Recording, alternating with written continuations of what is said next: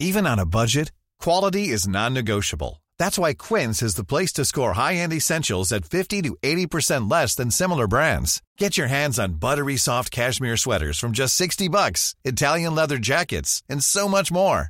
And the best part about Quince, they exclusively partner with factories committed to safe, ethical, and responsible manufacturing. Elevate your style without the elevated price tag with Quince. Go to quince.com slash upgrade for free shipping and 365-day returns. I'm Sandra, and I'm just the professional your small business was looking for. But you didn't hire me because you didn't use LinkedIn jobs. LinkedIn has professionals you can't find anywhere else, including those who aren't actively looking for a new job but might be open to the perfect role, like me.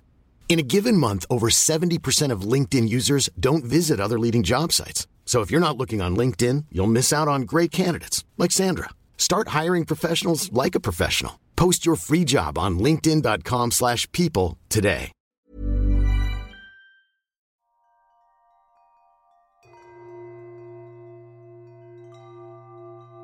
Lege dich zu Beginn dieser Entspannungsepisode auf den Rücken, Arme und Beine ein wenig vom Körper entfernt. Schau, dass jedes Körperteil Platz findet. Nimm dir deinen Platz. Ganz bewusst. Du jetzt und hier an diesem Abend in deinem Bett. Und wenn du es nicht schon getan hast, dann schließe deine Augen.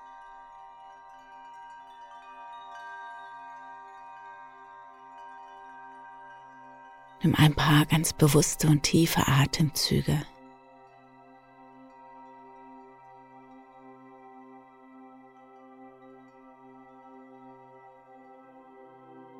Und gib mit jedem Ausatmen ein bisschen der vielleicht noch vorhandenen Anspannung ab. Lass los.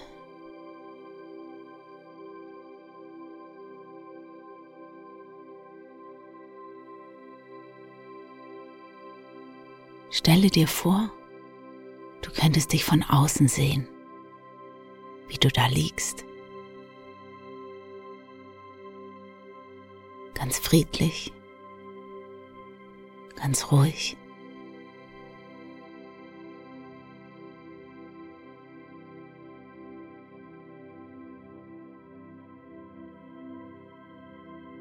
Dann spüre mal in deinen Körper hinein. Fühle dich durch deinen Körper hindurch.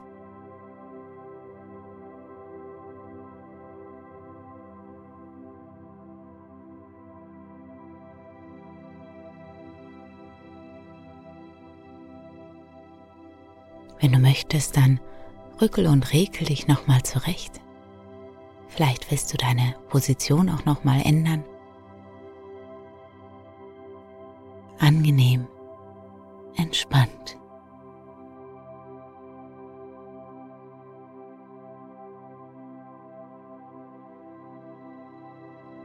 Stell dir vor, du sitzt gerade ganz gemütlich eingekuschelt auf einem Sofa und vor dir auf einem großen Bildschirm beginnt ein Film. Und du siehst dich selbst in diesem Film. Zu Beginn deines heutigen Tages.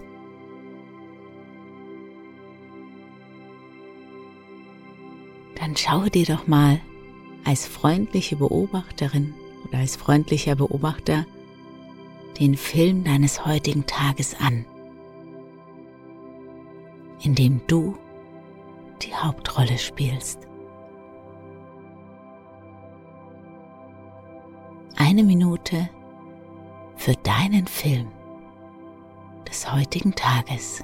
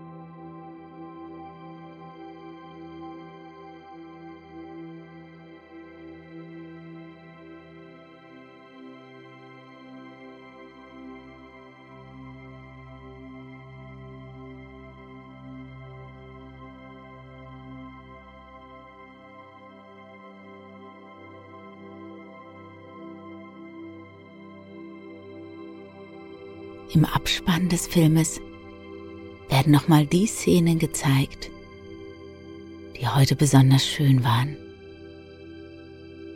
Die Momente, für die du besonders dankbar bist.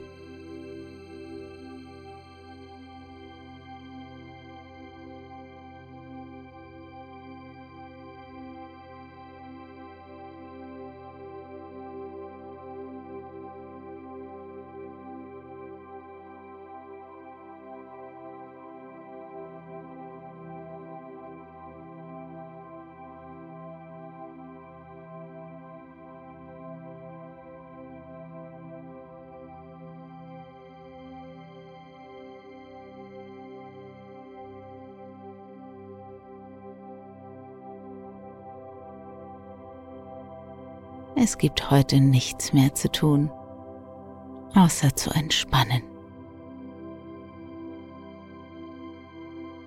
Und das darf sich gut anfühlen.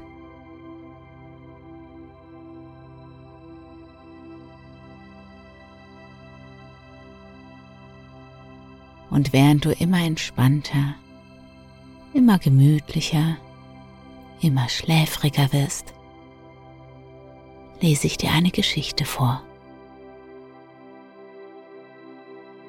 Und du weißt, du darfst jederzeit einfach einschlafen.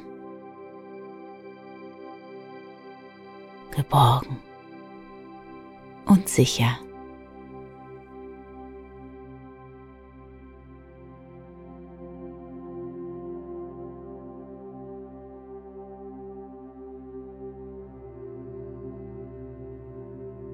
In China, weißt du ja wohl, ist der Kaiser ein Chinese. Und alle, die er um sich hat, sind Chinesen. Es sind nun viele Jahre her, aber gerade deshalb ist es wert, die Geschichte zu hören, ehe sie vergessen wird.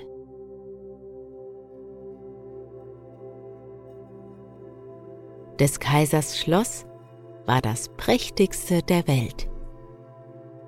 Ganz und gar von feinem Porzellan. Im Garten sah man die wunderbarsten Blumen und an die allermächtigsten waren Silberglocken gebunden, die erklangen, damit man nicht vorbeigehen möchte, ohne die Blumen zu bemerken. Ja, alles war in des Kaisers Garten fein ausgedacht. Und er erstreckte sich so weit, dass der Gärtner selbst das Ende nicht kannte. Ging man immer weiter, so kam man in den herrlichsten Wald mit hohen Bäumen und tiefen Seen. Der Wald ging gerade hinunter bis zum Meere, das blau und tief war.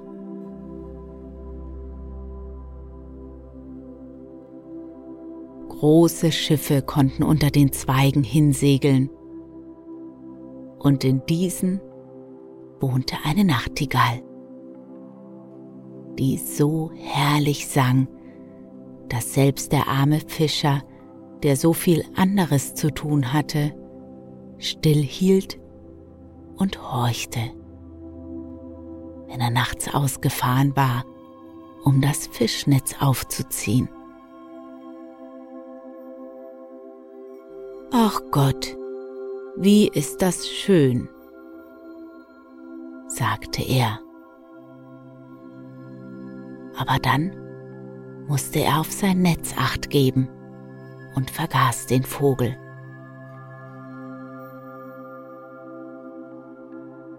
Doch wenn dieser in der nächsten Nacht wieder sang und der Fischer dorthin kam, sagte er wieder, Ach Gott, wie ist das doch schön.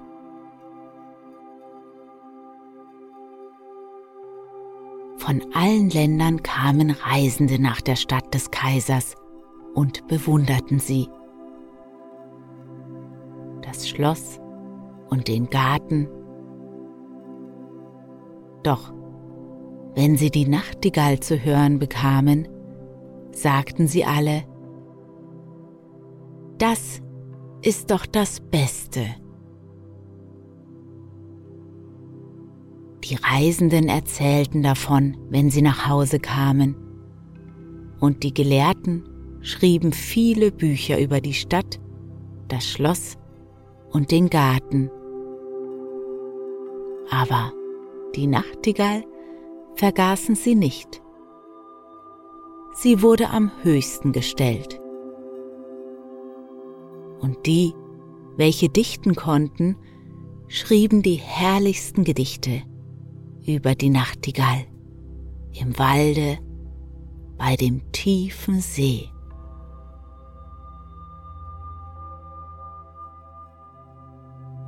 Die Bücher durchliefen die Welt und einige kamen dann auch einmal zum Kaiser. Er saß in seinem goldenen Stuhl, las und las. Jeden Augenblick nickte er mit dem Kopfe, denn er freute sich über die prächtigen Beschreibungen der Stadt, des Schlosses und des Gartens. Aber die Nachtigall ist doch das Allerbeste, stand da geschrieben. Was ist das? fragte der Kaiser. Die Nachtigall kenne ich ja gar nicht. Ist ein solcher Vogel hier in meinem Kaiserreiche? Und sogar in meinem Garten? Das habe ich nie gehört. Und so etwas soll man erst aus Büchern erfahren? Da rief er seinen Haushofmeister.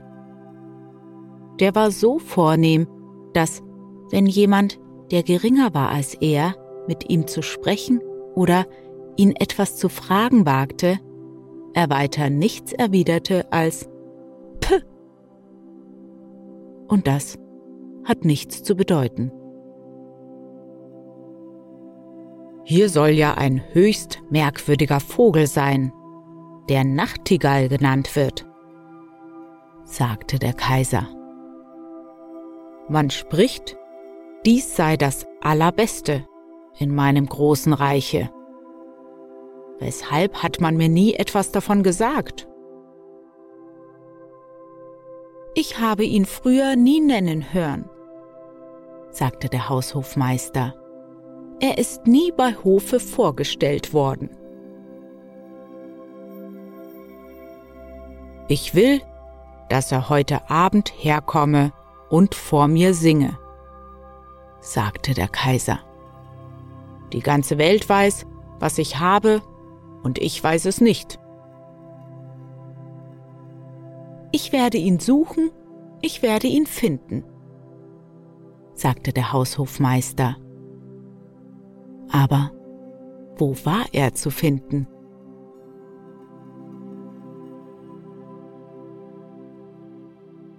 Der Haushofmeister lief alle Treppen auf und nieder. Durch Säle und Gänge. Keiner von allen denen, die er traf, hatte von der Nachtigall sprechen hören. Und der Haushofmeister lief wieder zum Kaiser und sagte, dass es sicher eine Fabel von denen sei, die da Bücher schreiben. Kaiserliche Majestät können gar nicht glauben, was da alles geschrieben wird. Das sind Erdichtungen und etwas, das man die schwarze Kunst nennt. Aber das Buch in dem ich dies gelesen habe, sagte der Kaiser, ist mir von dem großmächtigen Kaiser von Japan gesandt. Also kann es keine Unwahrheit sein. Ich will die Nachtigall hören sie muss heute Abend hier sein. Sie hat meine höchste Gnade. Und kommt sie nicht, so soll dem ganzen Hof auf den Leib getrampelt werden, wenn er Abendbrot gegessen hat. Zink P, sagte der Haushofmeister und lief wieder alle Treppen auf und nieder. Durch alle Säle und Gänge und der halbe Hof lief mit ihm, denn sie wollten nicht auf dem Leib getrampelt werden. Da gab es ein Fragen nach der merkwürdigen Nachtigall, die von aller Welt gekannt war, nur von niemand bei Hofe.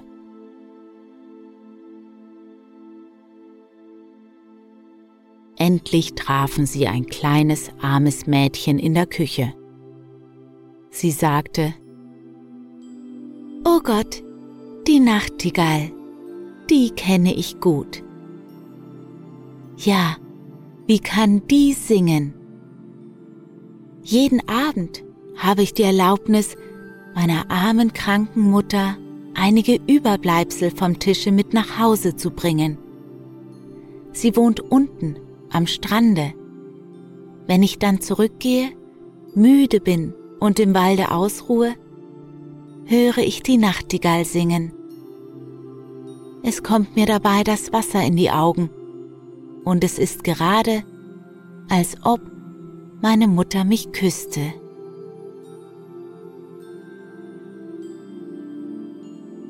Kleine Köchin, sagte der Haushofmeister, ich werde dir eine feste Anstellung in der Küche und die Erlaubnis, den Kaiser Speisen zu sehen, verschaffen, wenn du uns zur Nachtigall führen kannst. Denn sie ist heute Abend angesagt.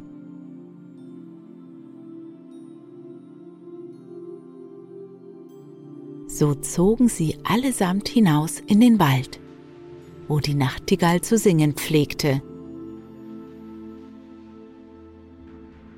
Der halbe Hof war mit. Als sie im besten Zuge waren, fing eine Kuh an zu brüllen. Oh, sagte der Hofjunker, nun haben wir sie. Eine merkwürdige Kraft in einem so kleinen Tiere. Die habe ich sicher schon früher gehört. Nein, das sind Kühe, die brüllen, sagte die kleine Köchin. Wir sind noch weit von dem Orte entfernt. Nun quakten die Frösche im Sumpfe. Herrlich, sagte der chinesische Schlossprobst. Nun höre ich sie. Es klingt gerade wie kleine Tempelglocken. Nein, das sind Frösche, sagte die kleine Köchin. Aber nun, denke ich, werden wir sie bald hören. Begann die Nachtigall zu singen. Das ist sie, sagte das kleine Mädchen. Hört, hört, da sitzt sie. Sie zeigte nach einem grauen Vogel oben in den Zweigen.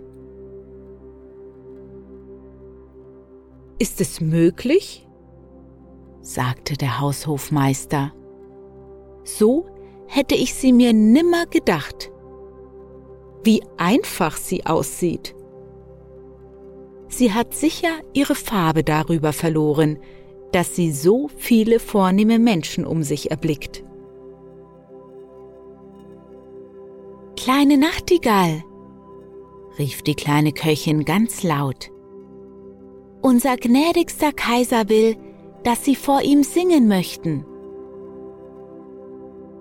Mit dem größten Vergnügen, sagte die Nachtigall und sang dann, dass es eine Lust war.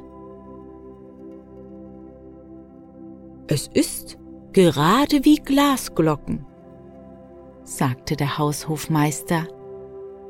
Und seht die kleine Kehle, wie sie arbeitet. Es ist merkwürdig, dass wir sie früher nie gesehen haben. Sie wird großes Aufsehen bei Hofe machen.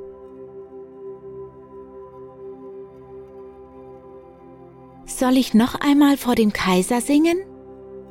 fragte die Nachtigall, die glaubte, der Kaiser sei auch da. Meine vortreffliche kleine Nachtigall, sagte der Haushofmeister. Ich habe die große Freude, Sie zu einem Hoffeste heute Abend einzuladen, wo Sie dero hohe kaiserliche Gnaden mit ihrem prächtigen Gesange bezaubern werden.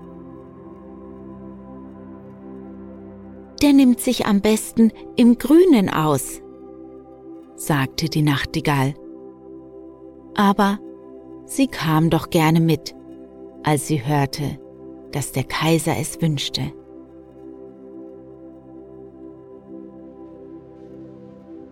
Auf dem Schlosse war alles aufgeputzt.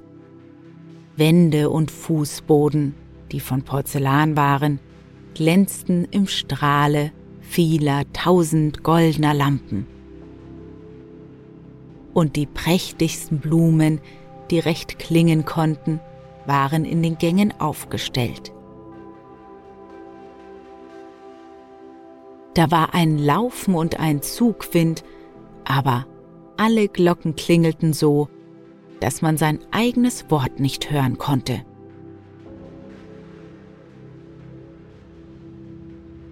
Mitten in dem großen Saal, wo der Kaiser saß, war ein goldener Stab hingestellt. Auf dem sollte die Nachtigall sitzen. Der ganze Hof war da und die kleine Köchin hatte die Erlaubnis erhalten, hinter der Tür zu stehen, da sie nun den Titel einer wirklichen Hofköchin bekommen hatte. Alle waren in ihrem größten Staate und alle sahen nach dem kleinen grauen Vogel, dem der Kaiser zunickte.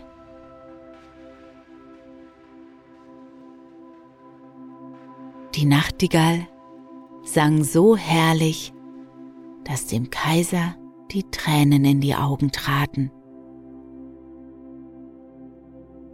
Die Tränen liefen ihm über die Wangen hernieder. Und da sang die Nachtigall noch schöner.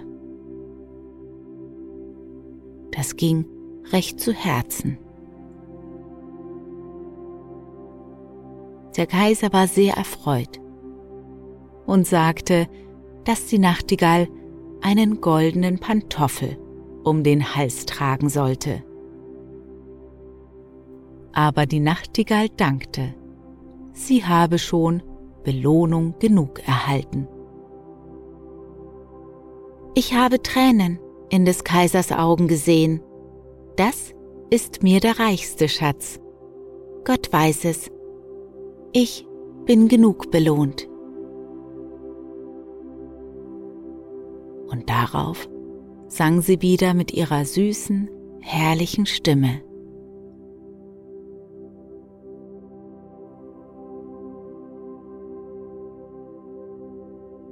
Die Damen ringsumher sagten, das ist die liebenswürdigste Stimme, die wir kennen.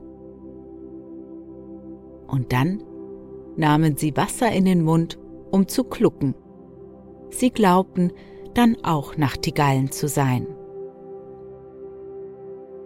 Ja, die Diener und Kammermädchen ließen melden, dass auch sie zufrieden seien. Und das will viel sagen, denn sie sind am schwierigsten zu befriedigen. Ja, die Nachtigall machte wahrlich Glück. Sie sollte nun bei Hofe bleiben, ihren eigenen Käfig haben, samt der Freiheit, zweimal des Tages und einmal des Nachts herauszuspazieren. Sie bekam zwölf Diener mit, die ihr ein Seidenband um das Bein geschlungen hatten, woran sie sie festhielten. Es war durchaus kein Vergnügen bei solchem Ausflug.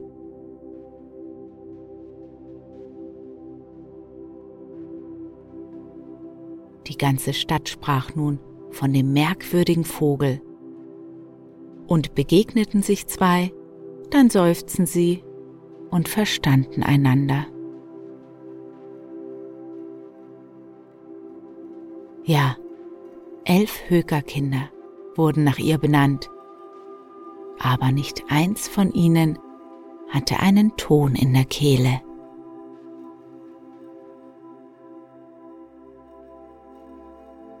Eines Tages erhielt der Kaiser eine Kiste, auf der geschrieben stand Die Nachtigall. Da haben wir nun ein neues Buch über unseren berühmten Vogel, sagte der Kaiser. Aber es war kein Buch, es war ein Kunststück, das in dieser Schachtel lag eine künstliche Nachtigall, die der Lebenden gleichen sollte, aber überall mit Diamanten, Rubinen und Saphiren besetzt war. Sobald man den künstlichen Vogel aufzog, konnte er eins der Stücke, die der wirkliche sang, singen.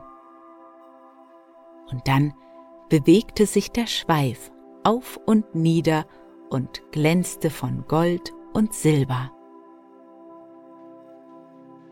Um den Hals hing ein kleines Band und darauf stand geschrieben, des Kaisers von Japan Nachtigall ist arm gegen die des Kaisers von China. Das ist herrlich, sagten alle und der Mann, der den künstlichen Vogel gebracht hatte, erhielt sogleich den Titel Kaiserlicher Oberhofnachtigallbringer. Nun müssen sie zusammen singen. Was wird das für ein Genuss werden? Sie mussten zusammen singen. Aber es wollte nicht recht gehen, denn die wirkliche Nachtigall sang auf ihre Weise und der Kunstvogel ging auf Walzen. Der hat keine Schuld, sagte der Spielmeister. Der ist besonders taktfest und ganz nach meiner Schule. Nun sollte der Kunstvogel alleine singen. Er machte ebenso viel Glück wie der wirkliche. Und dann war er viel niedlicher anzusehen. Er glänzte wie Armbänder und Brustnadeln. Dreiunddreißig Mal sang er ein und dasselbe Stück und war doch nicht müde. Die Leute hätten ihn gern wieder von vorn gehört. Aber der Kaiser meinte, dass nun auch die lebendige Nachtigall etwas singen sollte. Aber wo war die? Niemand hatte bemerkt, dass sie aus dem offenen Fenster fort zu ihren grünen Wäldern geflogen war.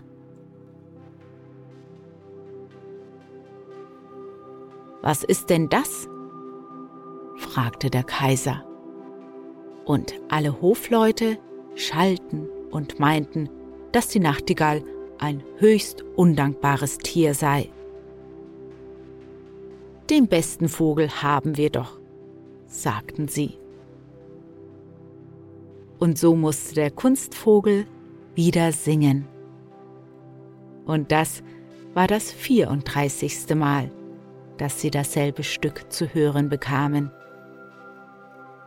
Aber sie konnten es noch nicht ganz auswendig, denn es war sehr schwer. Der Spielmeister lobte den Vogel außerordentlich.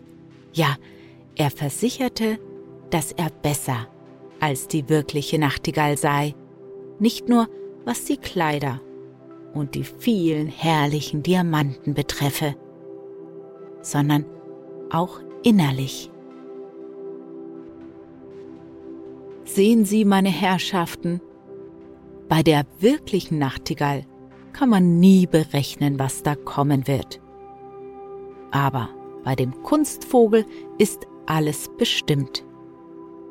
Man kann alles erklären, man kann ihn aufmachen und das menschliche Denken zeigen, wie die Walzen liegen, wie sie gehen und wie das eine aus dem anderen folgt. Das sind ganz unsere Gedanken, sagten sie alle. Und der Spielmeister erhielt die Erlaubnis, am nächsten Sonntag den Vogel dem Volke vorzuzeigen. Es sollte ihn auch singen hören, befahl der Kaiser. Und es hörte ihn. Und es wurde so vergnügt, als ob es sich im Tee berauscht hätte. Denn das ist ganz chinesisch. Und dann sagten alle, Oh, und hielten den Zeigefinger in die Höhe und nickten dazu. Aber die armen Fischer, welche die wirkliche Nachtigall gehört hatten, sagten, es klingt hübsch, die Melodien gleichen sich auch, aber es fehlt etwas. Wir wissen nicht was.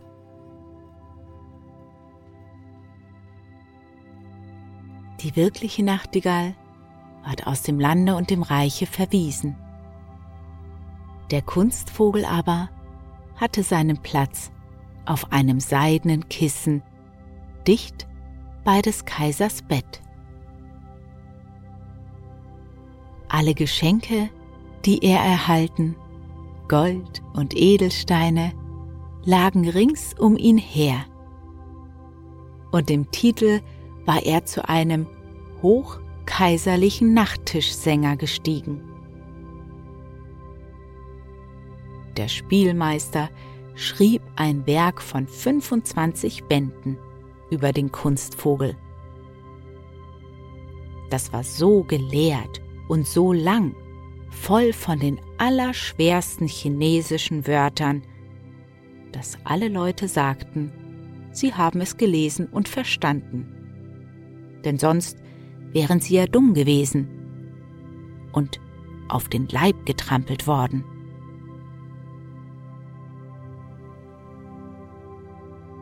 So ging es ein ganzes Jahr. Der Kaiser, der Hof und all die übrigen Chinesen konnten jeden kleinen Kluck des Kunstvogelsgesang auswendig.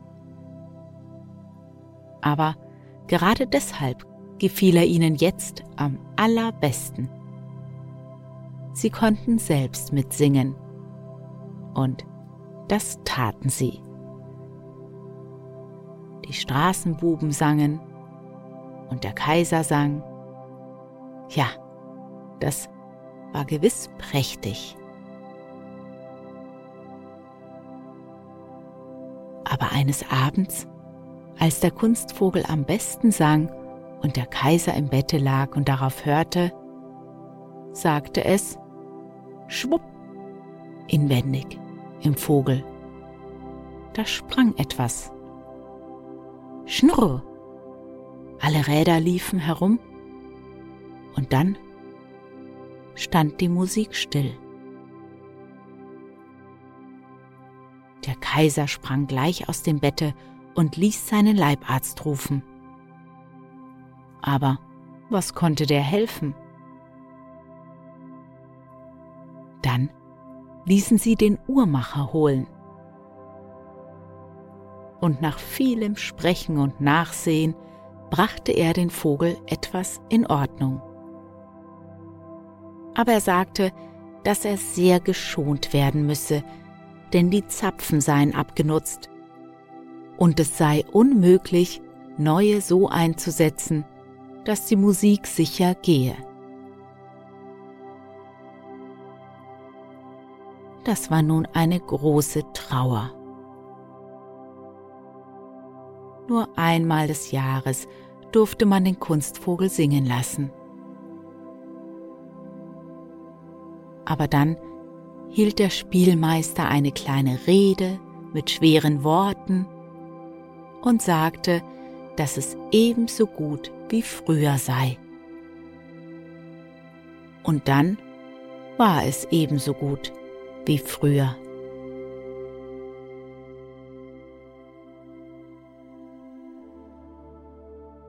Nun waren fünf Jahre vergangen und das ganze Land bekam eine wirkliche große Trauer. Die Chinesen hielten im Grunde allesamt große Stücke auf ihren Kaiser.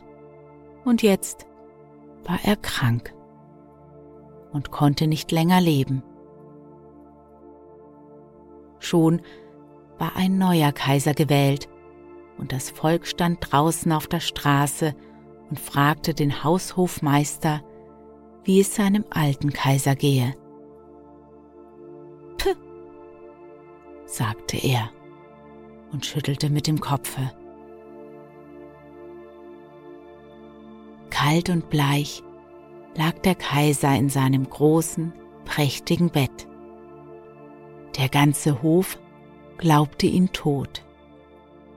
Und ein jeder lief, den neuen Kaiser zu begrüßen. Die Kammerdiener liefen hinaus, um darüber zu sprechen und die Kammermädchen hatten große Kaffeegesellschaft. Ringsumher, in allen Sälen und Gängen, war Tuch gelegt, damit man niemand gehen höre. Und deshalb war es sehr still. Aber der Kaiser war noch nicht tot. Steif und bleich lag er in dem prächtigen Bette mit den langen Samtvorhängen und den schwebenden Goldquasten. Hoch oben stand ein Fenster auf und der Mond schien herein auf den Kaiser und auf den Kunstvogel. Der arme Kaiser konnte kaum atmen. Musik, Musik, schrie der Kaiser. Du kleiner herrlicher Goldvogel, ich habe dir Gold und Kostbarkeiten gegeben. Ich habe dir selbst meinen goldenen Pantoffel um den Hals gehängt. Singe doch, singe. Aber der Vogel stand still. Es war niemand da, um ihn aufzuziehen sonst sang er nicht. Und es war still, erschrecklich still.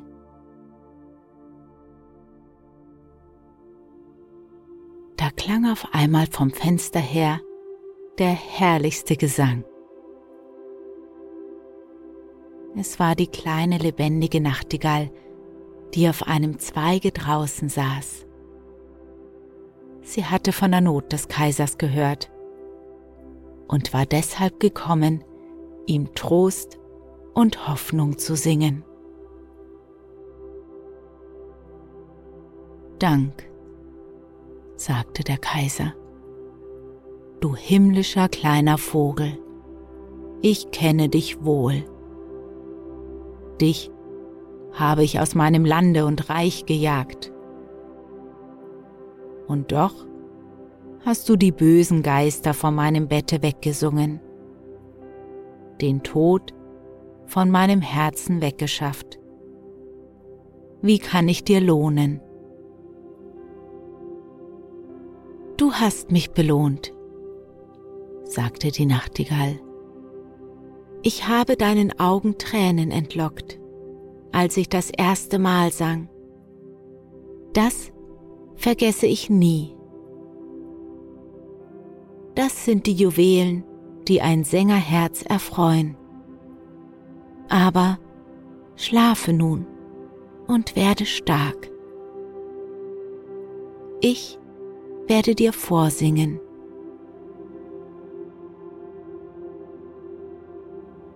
Sie sang, und der Kaiser fiel in süßen Schlummer.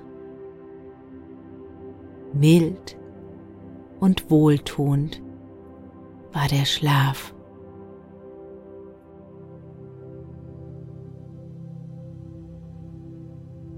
Die Sonne schien durch das Fenster herein als er gestärkt und gesund erwachte.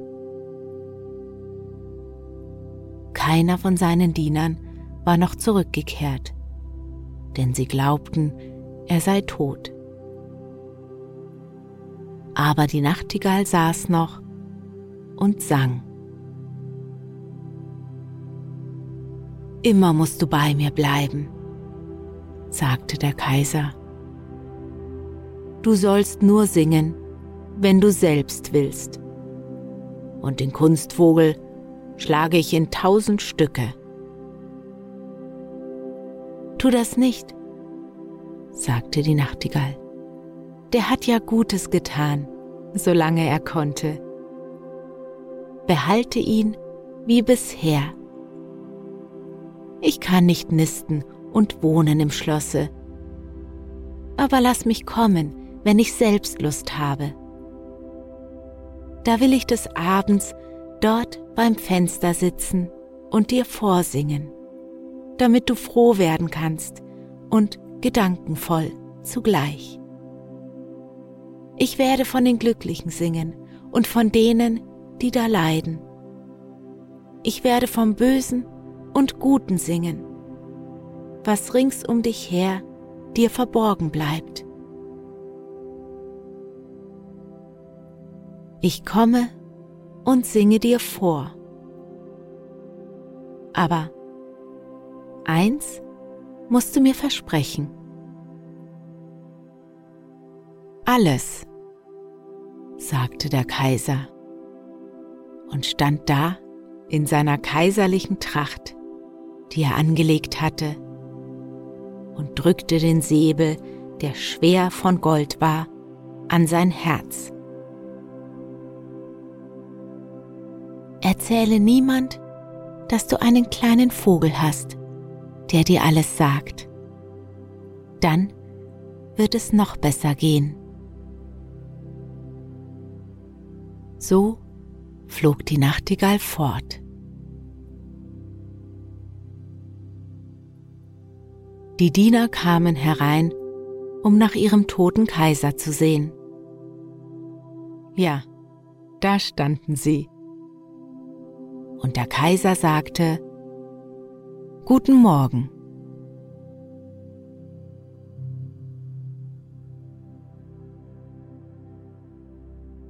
Und wenn er nicht gestorben ist, so lebt er heute noch.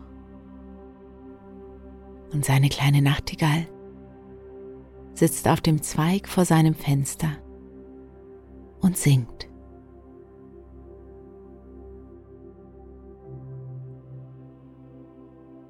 Und ich wünsche dir eine gute Nacht, einen erholsamen Schlaf und schöne Träume.